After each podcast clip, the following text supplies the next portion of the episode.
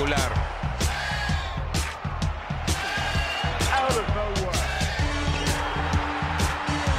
¡Lo logró! Rafa Nadal obtiene su segundo título en Australia y se convierte en el más grande ganador de torneo. Novak Djokovic alcanza el séptimo cielo en la Bienvenidos a otro episodio más de Tenis Piochas, un podcast de tres grandes amigos. Aquí los saludo con Lalo y Jorge Mesiano. Jorge nos saluda desde un undisclosed location en la Florida. Lalo ya de regreso en México. Y yo desde aquí de Nueva York. Pero hoy, más que nada, volvemos a Londres a cerrar el tercer Grand Slam del año, Wimbledon, ¿no? Mucho que platicar. Picks, quién lo gana, quién lo pierde. Entre las mujeres igual las sorpresas y aquí estamos. Pero a ver, lo primero que quiero hacer es tratar de enlazar a nuestro corresponsal Luis Miguel Posadas. Vamos a ver si nos contesta. Llamadita así de la nada, venga. Me dijo hace rato, márcame las veces necesarias, pero pues dado que son las 3 de la mañana allá, sería un milagro que nos conteste. Vamos a ver. Está bastante parte de su contrato, ¿no? Que siempre tenía que estar hoy en día, no nada más se le dieron los perks de la cámara y el. Instagram para que pudiera ligar, sino también... Ah, ¿qué pasó? ¿Qué pasó, güey?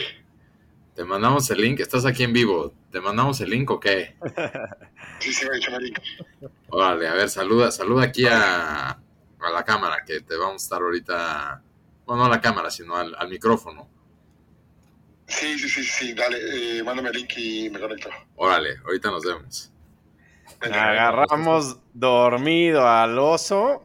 eh, Como pueden ver, yo sí cumplo mi palabra y no nada más agarro a un corresponsal, sino a alguien que fue, fue cinco de los diez días o más. Ahorita nos va a platicar en vivo, en directo y está haciendo el esfuerzo. Seguramente lo agarramos en un pub ahí en Londres, pero bueno, bien que se va a conectar. Le forwardeo el, el mismo link. Eso es No sé, por qué compromiso. estoy, no sé por qué estoy diciendo eso en fuerte, pero bueno, aquí ahorita ya se lo mandé. Ese es el compromiso compromiso al podcast. que Eso se es necesita que para hacer un piocha. Exacto. ¿no? Oye, Para los- en, en lo que se conecta, pues vamos nada más a, a dar el, el score, ¿no? Y, el, y quién lo ganó antes de que se conecte. Obviamente sabemos que lo ganó Djokovic. Le gana a Kyrgios 4-6, 6-3, 6-4, 7-6. Rulo y yo le atinamos al, al pick. Lalo, pues, pues, ¿qué, qué dices, güey? ¿Qué pasó ahí con ese pick? Mira, fallamos el pick, pero yo me voy tranquilo de que Kirgos finalmente, por lo menos, llegó un poquito a su potencial, llegó a su primera final de Grand Slam, jugó bien, eh, querido por la gente, sin tanto desmadre, y dio un buen partido en la final, ganando el primer set. Tuvieron tight los otros, ahí aflojó en, el final del segundo y tercero, pero buena final, la verdad me, gustó el nivel y pues qué decir de Djokovic, ¿no? Ya Grand Slam número 21 superando a Federer en casa de Federer y un stat que me sorprendió un poco que como que no lo tenía en mente, séptimo Wimbledon de este güey. cuatro años seguidos lo lleva ganando, está uno de Federer, 21 como dices Grand Slams, entonces pues sí, yo lo vi después del primer set, pasó en el momento que le agarró, le supo contestar el saque a Kyrgios, que pues digo, se tardó el primer set en lograrlo hacer, pero ya que lo logró hacer, yo lo vi ya jugando el partido perfecto a partir de eso, nunca se vio nada alterado, mentalmente se veía súper enfocado, súper concentrado y ahí es bien difícil ganarle. Como que Wimbledon también es una cancha donde se le da muy bien para concentrarse porque no hay tanto como de fuera, donde luego no pasó lo que llegamos a ver en la final del US Open el año pasado, donde se desmoronó todo. O sea, aquí yo lo vi muy, muy concentrado. O sea, nunca pensé, la verdad, después de ese primer set, no le vi ni medio chance a Kiegros, con todo respeto, porque pues le estaba apostando al saque ya que se lo supo contestar en cualquier momento que había un medio rally o algo así, pues Djokovic estaba jugando impecable, ¿no? O sea, pura línea, el saque muy bien por masas es que le metió Kyrgios y pues bueno, se ve, ahora sí que se veía a man on a mission, ¿no? Entonces, pues lo vimos desde el principio, Jorge y yo, sí, como que calculamos que el hambre que tenía, ahora sí que del año pasado de estar a un Grand Slam, de tenerlos todos, ahorita llevaba 0 y 2, y pues ya, de regreso, y sí, séptimo Wimbledon nos alcanza a Sampras, a uno de Federer, y su cuarto seguido, o sea, eso está impresionante. Sí, como dices, estaba como man on a mission y man possessed después de ese primer set que pierde. Y sí, séptimo Wimbledon, estos son sus, sus stats en Grand Slams, siete, siete Wimbledons, nueve Australian Opens, tres US Opens y dos Roland Garros, ¿no? Entonces ya tiene 21 y se le acerca ya Nadal, ¿no? Que, que lidera ahí el, el, número de Grand Slams entre los Big Three. Nadal tiene 22, Djokovic 21 y Federer 20, ¿no? Entonces, pues impresionante lo de, lo de Djokovic, la verdad, eh, mis respetos, que también no, no, fue fácil, ¿no? Jugar contra un Kyrgios que pues, pues, vimos en ese torneo, ¿no? Cómo se le metió en la cabeza a Tsitsipas y lo hizo No, perdón, ahí te voy a entender. Sí fue fácil, le ganó, yo, yo opino que sí le ganó fácil. No, sí, no sé sí, de acuerdo, pero me, me, refiero a que no es fácil en, enfrentarte a un rival así, ¿no? O sea, como que ese tipo de rival que todo el tiempo está gritando, ya sea al público, a él mismo. Pues sí, o sea, como que Kyrgios a eso le apostó, ¿no? Un poco, y es su estilo, para bien o para mal, pero ahora sí que este cuate no se le movió nada, o sea, lo vi súper, hace mucho no lo veía así tan concentrado, porque Djokovic luego también sí es alguien que se altera, pero creo que Wimbledon y Center Court se le da muy bien, les di ahí un stat cuando estamos en el partido, ¿no? Pero son 36 partidos, les dije, o cuántos que lleva sin perder, o sea, no pierden Center Court desde el 2013 que perdió contra Murray una final.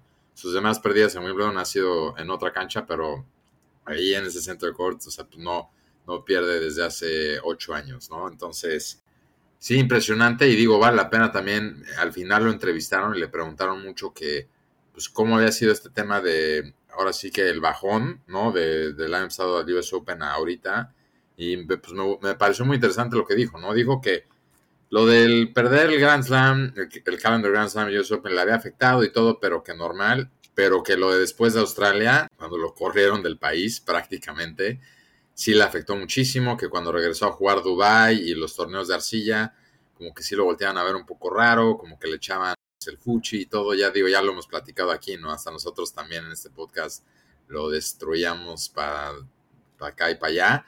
Y pues eso digo que sí le afectó, ¿no? Que es, eh, dijo, uncharted waters, que nunca le había pasado nada así.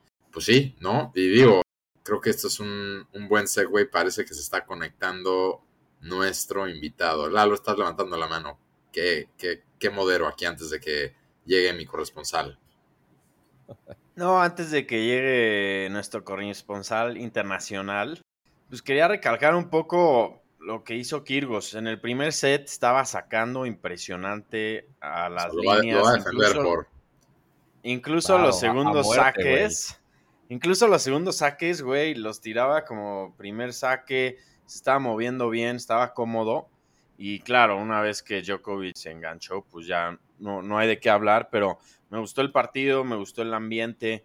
Creo que con esto Kirgos va a creer en sí mismo, va a creer que pues, ya vio que puede llegar a, una final de Grand Slam, le va a una buena lana, creo que se va a motivar y, y esperemos ver más de él, ¿no? Lástima que no, va- no dan puntos porque pues, hubiera subido mucho en el ranking, pero, pero me gustó lo que se vio y pues solo fortalece lo que dije que era un jugador top 5 en, en pasto. Pero sí, Djokovic de otro mundo. Y pues por más que no nos guste, ahí está, ya con 21 Grand Slams y pues, respetable, ¿no? Lo, lo que hizo este torneo y lo que ha hecho en Wimbledon en los últimos años. Sí, como, como dijo Kyrgios, ¿no? También al final de la- del match, ¿no? Dijo, Djokovic es un dios. O sea, es, es impresionante su, su experiencia. Y Rulo, por favor, aquí te, te dejo te ¿Qué cedo la palabra para, para presentar a tu, a tu invitado. Luis Miguel Posadas, ¿nos oyes? Aquí estoy, ¿qué tal? Rulo, Lalo, Jor, ¿cómo están? Muy bien, mucho gusto. Bueno, mucho gusto no, yo te presento aquí más bien ya como eres el corresponsal oficial de Tenis Piochas para Wimbledon. Antes que nada, te queremos dar las gracias y nos da mucho gusto que estés aquí.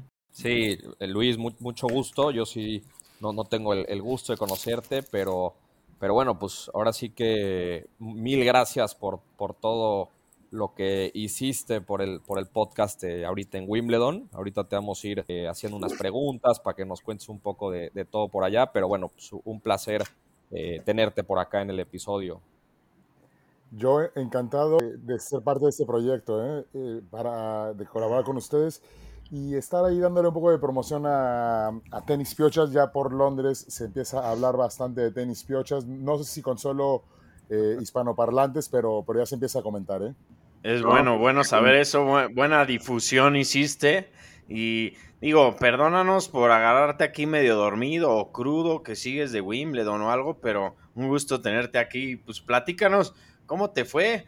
Eh, escuché por ahí que Rulo dijo que, digo, no eres tan tenista así de nacimiento, pero pues vives en Londres y querías vivir la experiencia de Wimbledon y fuiste casi diario, cabrón. No, to totalmente. Yo no soy una persona que, que se haya educado o que haya crecido con el tenis como, como rulo, ¿no? Pero, pero vamos, estaba aquí en la ciudad y me parecía que era un plan esencial del verano, ¿no? Y una experiencia británica absoluta para cualquiera, eh, cualquiera que esté viviendo en la ciudad, ¿no? Oso, sí, como yo te dije, fuiste a la catedral, ¿no? A la catedral del tenis, ¿no?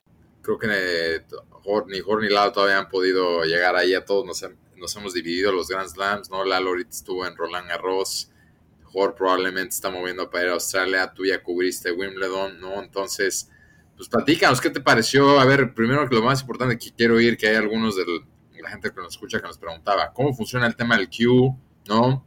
Llegas, te formas, es como una tradición muy inglesa, que te regalan los boletos, ¿no? Ya logras entrar. Sí, me parece que es un torneo que, siendo una persona externa, es bastante democrático. Es un torneo que le permite a la persona que tiene ganas de ir al torneo y que tiene ganas de ver a sus jugadores, le da un acceso inigualable. El hecho de que haya boletos que se suelten, que se liberen a la página de, de venta diaria, eh, bueno, de forma diaria, ¿no? En distintas horas, había que estar uno ahí cazando los boletos por internet eh, si quería ir. Hay limitaciones importantes como el hecho de que solamente puedes ir en principio eh, una vez por domicilio y, por persona, que son importantes y que hacen que tenga el mayor número de personas boletos disponibles, ¿no? Pero te permite, es un torneo que te permite formarte el día anterior o acampar desde el día anterior y tener acceso con una con tan solo 28 libras a, a este evento que es inigualable, ¿no? Un evento de, categoría de los bueno, de categoría eh, mundial, ¿no? Desde luego. Y, luego, más allá de eso, también tiene una serie de permisiones. El torneo que, que parece que re, este concepto de democrático que, que, mencioné, pues te permiten ir al, ir al torneo y, no y consumir tu, llevar tu picnic, ¿no? Llevar tu, tu comida, llevar incluso una botella de, de Prosecco o, o de champán, luego. O, o varias, y, o varias botellas de Prosecco en tu caso una por persona que de una, de una búsqueda nada más muy, muy, muy educada, no muy polite de los ingleses, no te preguntan, a ver, ¿cuántos son? ¿Cuántos traen? Ok, pasen, bienvenidos, ¿no? Como antro. Algunos. Claro, claro, Raúl, como, como antro, yo sé que tú eh, eres de los que llevan su alcohol al antro, ¿no? eh, pero, pero sí, sí, sí. Oye, Luis, ¿Y, y qué, qué, partidos, qué partidos pudiste ver allá? ¿Y, ¿Y, qué tanto conociste las canchas de afuera, Century Court, Court One? Este, ¿Cómo te estuviste moviendo y a quién iba siguiendo o cómo estaba? Iba, iba siguiendo como una persona que no, que no conoce tanto eh, del tenis, iba siguiendo um, los partidos conforme veía los, las personas disponibles en los courts generales, ¿no? Que, que no tienen tanto, um, que no tienen tanta capacidad, pero que, que son abiertos a todo el mundo sin, sin pagar más.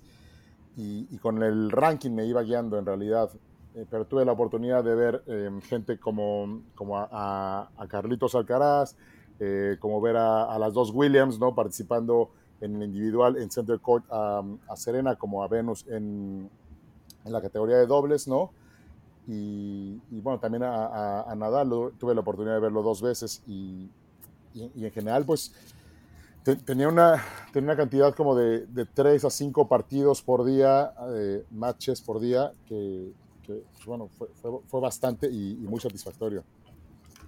Oye Luis, y, y, por ejemplo, vimos ahí que estuviste cerca, muy cerca de Carlitos Alcaraz. Eh, ¿Qué tal verlo en, en, vivo? Para nosotros tres, Rulo, Lalo y, yo, creo que no, bueno, mínimo yo, no, no lo hemos visto en vivo. Entonces, ¿qué tal ver a, a este nuevo superstar in the making?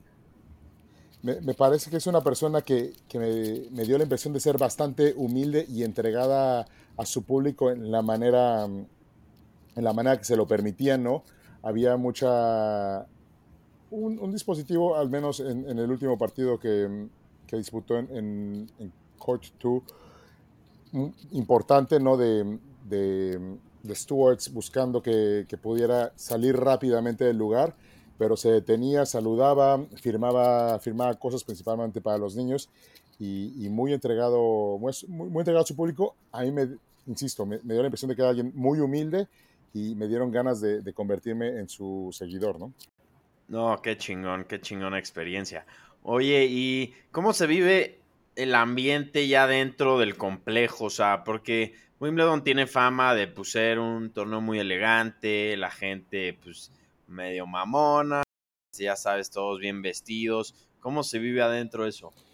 Sí, la gente iba vestida de una, de una forma, a pesar del calor y a pesar de que tuvieran que hacer la fila, las mujeres iban arregladas típicamente con un vestido, eh, ahí con flores, que iban algo más allá, no era, he visto cómo va de pronto Raúl al, al US Open, ¿no? Y, y, la verdad es que en, en, Wimbledon la gente sí se... Sí se no me dejaría pasar. No, y llevando chupe de fuera, güey, tampoco, estás así muy mal. No, pues hay, hay, metiendo anfo, anforitas. Hay que, hay que saber dónde. Hay, hay, que, hay, que, saber dónde. Hay que saber dónde.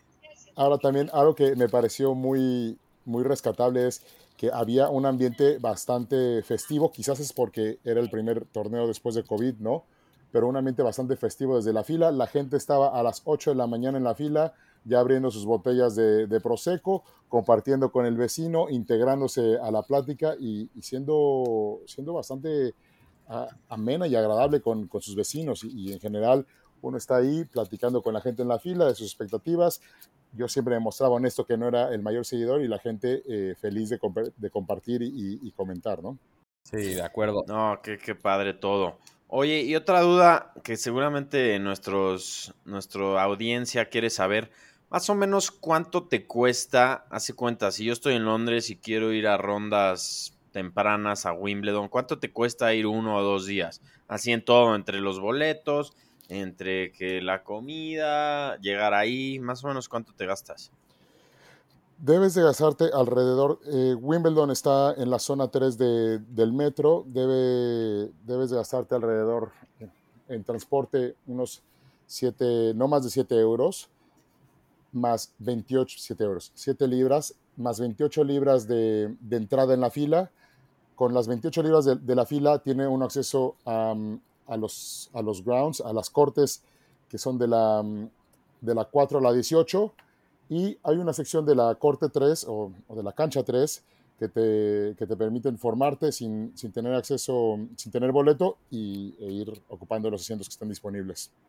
Entonces, me parece ah. que uno puede empezar con, con presupuestos tan, tan, básicos como menos de 50 libras al día, esto considerando la entrada de 30, eh, tu transporte de 10 y quizás un, una comida eh, que lleves en el supermercado de, de, 10, de 10 libras, ¿no? siendo bastante básicos, pero, pero que me parece que, que es doable. Ah, está muy bien. O sea, haciendo cuentas, tú fuiste como 10 días, te has de haber gastado una fortuna, cabrón. Yo, yo cuidé el presupuesto que se me asignó como corresponsal, ¿no? Y, y se mantuvo siempre el buen ánimo y el espíritu. Ahí, ahí, luego le mandas tus comprobantes a Jor para el reembolso. Sí. Oye, de los que viste, ¿cuál fue tu favorito? Sin duda, y siempre he mantenido lo que Raúl me, me ha enseñado, que el, el GOAT indiscutible es eh, Roger Federer, pero sin duda la, la, afición premiaba mucho a Nadal y me parece que es una persona que, que es en todo sentido admirable, ¿no? Eh, entonces, sin duda yo me, me quedo con, con, Nadal como una, como, como la persona a la que más admiré y que más disfruté verlo. Claro, haber estado presente en este partido que duró 4 horas, 21 minutos, 23 minutos, eh, en el que a pesar de todas las adversidades salió adelante, ¿no? Incluso a pesar de, del propio consejo de su familia, me quedo con él quizás para, para el resto de la vida. ¿eh? Claro, lo viste, lo viste contra mm, Fritz, ¿no? O sea, sí, te tocó ahora sí que verlo salir al final, echarlo todo y sí, pues no, muy bien todos los días que echaste ya. Una pregunta también importante, como que veíamos ahí entre las historias, por cierto, muy bien eh, todo el contenido, la gente nos preguntó mucho, la verdad, a ver si aquí a, otros corresponsales que tenemos les das un curso de, cómo subir buenas fotos y videos, porque luego algunos nos han decepcionado, pero muy bien tú, pero sí alcanzamos a ver y nos preguntan de repente, se veía por ahí un, un más uno, una más uno me imagino que ibas de repente acompañado ahí, como que vimos que, traías buena compañía, ¿no? De repente, no sé si se arman dates ahí en Wimbledon o si se conocen ahí en la fila o algún familiar, no sé cómo, cómo, cómo se le diga hoy en día. Sí, han preguntado mucho en las redes eso y nada más queremos verificar la información. Me, parece que viví un Wimbledon de, en todo nivel, fui siempre, casi siempre acompañado, ¿no? Con familia, con amigos, con gente espontánea que, se sumaba a mi plan, ¿no? Eh, incluso llegué a ir solo, pero, pero no hubo una persona que se, que, se uniera al plan que, se arrepintiera de haberlo hecho. Todos salieron y decían, entiendo por qué regresas, entiendo por qué estás tan entregado a esto. Eh, es, un planazo, ¿no? sin duda. Y otra cosa que, es importante mencionar, que logré ir seis días, eh, principalmente formándome, y también hubo un día que, que, no, que no lo logré, ¿no? que me fui después de, clases, después de las 5 de la tarde. Después de las 5 de la tarde, el, el acceso solo es de 5 libras. Llegué a formarme a las 5 de la tarde y era tal la cantidad de gente que estaba tratando de acceder después de las 5 de la tarde que, que ya no pude pasar. No, sí, pero bueno, ya aprendiste para la próxima y no tengo duda que ahí te voy a ver en el 2023 o también como hemos platicado, ¿no? Te puedes echar también el US Open 2022. Vamos a ver qué, es lo que se puede, pero sin duda vamos a estar aquí en, 2023 y, voy a estar donde apoyo con la cobertura, Raúl. Gracias, Luis. Pues qué bien, Luis. Qué, qué gran experiencia te tocó vivir. Gracias una vez más por todo el contenido, todo bien subido, tagueando a los jugadores, contestando preguntas en Instagram. Gracias otra vez por eso, eh, por la plática ahorita, por todos los detalles. Mucha gente no conoce cómo es ir a un Grand Slam así, de ir a formarte y, pues, estar en las canchas de afuera y todo. Y, pues no sé, no sé, Rulo y Jor, que, qué, otra pregunta tengan para Luis, pero solo yo solo tengo agradecimiento hacia él y estás invitado a este espacio cuando gustes y esperemos que sea el primero de muchos y que te hagas muy, muy fan del tenis de aquí en adelante. Sí, exacto. Yo, yo igual, nada más agradecer y, nada más, pues, de, preguntarte así un, rapid question eh, rápido. Se me cortó un poquito el internet, no sé si ya la contestaste o no, pero el, el mejor jugador bueno, tu jugador favorito que viste en, Wimbledon, quién fue y por qué. Sí, ya, lo comenté un poco, pero sin duda lo, repito, fue Nadal, y, pero también Carlitos Alcaraz y ese, ese encanto, que, esa personalidad que transmite, que dan ganas de irlo, de irlo a abrazar, ¿no? También me quedo con él para, el futuro como, como un principiante. o sea, fuiste a ver el tenis con alguna española o algo, porque pues ya solo le vas a los españoles, ¿no? Algo ahí también estuvieron yo creo que metiendo un poco de esa... sí, hubo una, influencia por ahí. La, mayor parte de mis amigos eran alemanes, ¿no? En su caso, y, bueno, tenían quizás, porque iba con varias amigas, hubo bastante apoyo hacia, hacia Rafael. Oye, y, después del torneo, así los días de torneo, ¿hay algún lugar cerca del complejo como que para echar drinks después, que se arme la pedita o vas a ver un partido ahí en la tele de los de la tarde, noche, algo así o no? Esto porque pues Jor, seguramente tiene la duda. No, sin, duda en Wimbledon Village había, había mucho ambiente, ¿no? Ah, en, los bares había, eh, estaba la música en vivo tocando, tocando fuera de los propios pubs, ¿no? Y, y demás, pero yo la verdad es que terminaba, terminaba muerto. El hecho de tener que irte a formar a muy, tem- eh, a muy temprana hora, a mí me implicaba a veces salir cuatro y media de mi casa, ¿no? Para estar a las 6 de la mañana formándome en, en Wimbledon. La verdad es que me dejaba un poco cansado, pero adentro, adentro se arma muy buen ambiente. Llega, llegó un momento, recuerdo muy bien, eh, en el match de, de dobles de, de la Venus, ¿no? Que la gente ya está bastante, como buenos ingleses, bastante abusados en el consumo de PIMS y, y estábamos más al pendiente de que hubiera un tercer set, ¿no? Pidiéndole a los jugadores que nos regalaran un tercer set, haciendo la ola y divirtiéndonos entre nosotros que, que un poco en el match, ¿no? Eso es de lo que se trata y qué bueno que lo pudiste vivir, ¿no? Muchas veces luego el tenis, lo, hay gente que piensa que es aburrido, luego viéndolo en la tele, Wimbledon también, como platicamos, tiene la fama de ser como muy serio, pero no hay nada como uno verlo en vivo. Me dio mucho gusto que lo vieras, ojalá ya entonces te hayas convertido en lo que es un fan. Y como dijeron Lalo y Jorge, ¿no? Estamos eternamente agradecidos este año. No dudes que te vamos a agradecidos hasta que te volvamos a pedir el favor y nos tengas que volver a decir que sí. Pero mientras tanto, sabes que aquí tienes tu lugar. Y pues nada, que otra vez decirte muchas gracias. Gracias, Pues Luis. muchas gracias. Un abrazo y mucho gusto. Gracias por el espacio. Venga. Bye. Un abrazo, Luis. Pues ahí estuvo la, eh, los comentarios y el reportaje del gran oso que fue a cubrir Wimbledon por nosotros.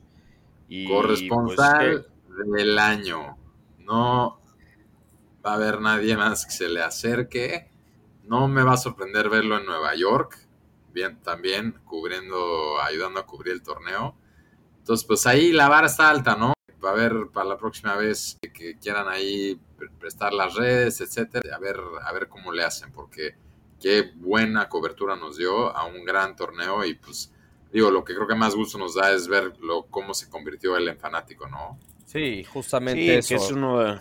Perdón, Lalo, lo hemos platicado mucho eh, en el grupo, ¿no? Que también el, el podcast ayuda mucho a gente que no es tan fan del tenis, de pues volverse fan del tenis o, o en- enriquecer, digamos, como su, su fanatismo por, por, el, por el podcast, ¿no? Eso está muy, muy padre y también eh, ver, ver toda la experiencia de Wimbledon, ¿no? Como la, nos la, la vimos primero en redes sociales, ahí en Instagram, con el takeover y ahora nos, la- nos la cuenta directamente en el podcast, ¿no? Sí, Sí. nos quedamos con eso. eh, logramos que una persona más se vuelva fan del tenis y pues es uno de los objetivos de este podcast, que no solo la gente vea quién ganó Wimbledon, sino cómo lo ganó, seguir el día a día de los torneos, de cómo van los rankings y pues involucrarse más, ¿no? Y bueno, no sé si tengan algo más, por lo menos del tenis de hombres. Yo me quedo pues, con un buen torneo, algunas sorpresas y la lástima de que Nadal se lesionó y no pudimos ver tal vez una final Nadal Djokovic que hubiera sido una locura, pero bueno, me quedo con Kirgos y pues Kirgos hasta el final. Ya, o sea, nadie se acuerda del que pierde la final, ¿no? Sa- Salvo que sea entre los Big Three, pero qué bueno que, que lo sigues defendiendo. Ahí cuando vuelva a ser Hale y Queens el siguiente año, pues estaremos volviendo a hablar de Kyrgios, ¿no? Bueno, en Australia espero que sí se presente. Y pues nada, creo que sí nos podemos hablar un poquito más, ¿no? Aprovechando que, que sí fue Wimbledon. Muy rápido también hablar de la final de mujeres, ¿no? Al torneo, por pasarse de listos y vetar a los rusos, al final quien levantó el, trofeo, ¿no? Es Ernesta Rybakina, que por más que no es, o sea, es nacida en Rusia, ¿no? Entonces, literal, digo, las nacionalidades de Kazajstán, pero sí nació en Rusia, entonces lo que no querían, que es que el, trofeo estuviera en manos de rusos, sí pasó en el lado de las mujeres, así no le salió al torneo. Y digo, pues hablando también, Jorge, ya tú también tenías muy bien estudiado esto, ¿no? Que el top 10, pues ahora sí que no refleja lo que pasó en el torneo, porque la ATP decidió no otorgar puntos al respecto.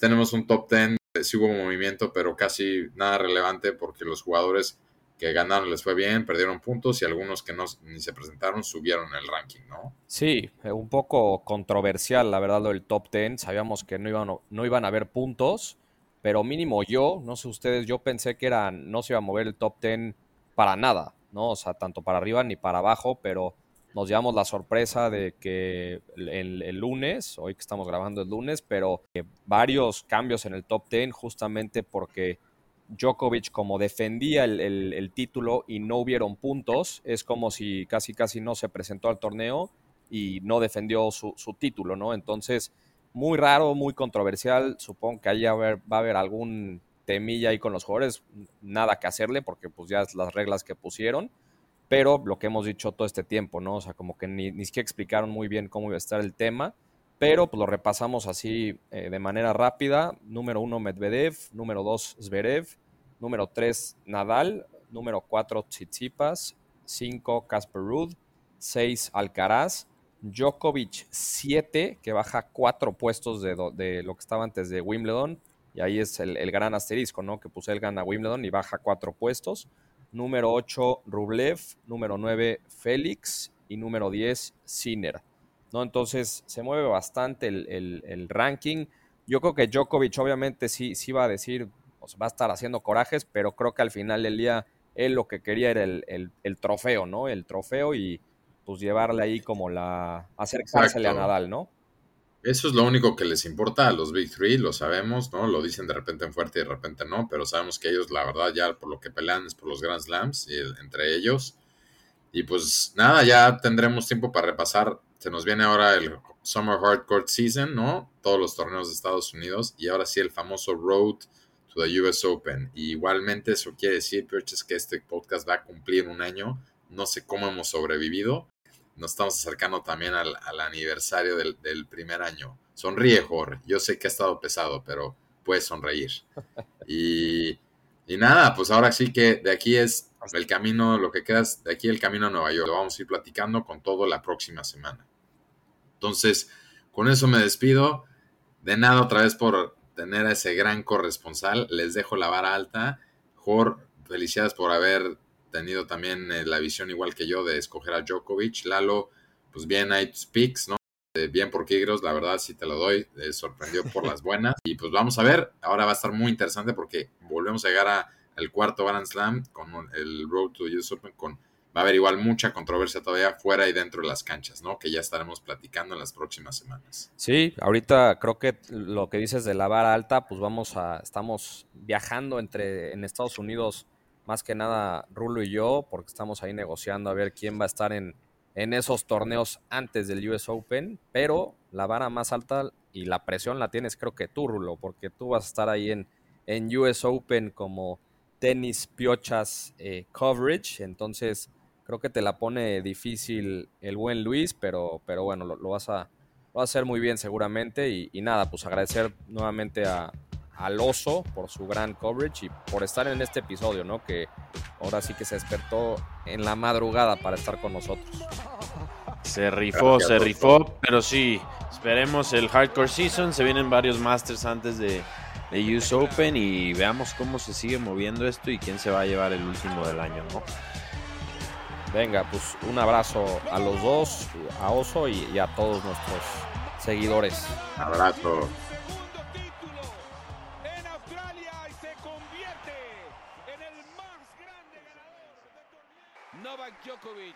Alcanza el séptimo cielo en la catedral del tenis.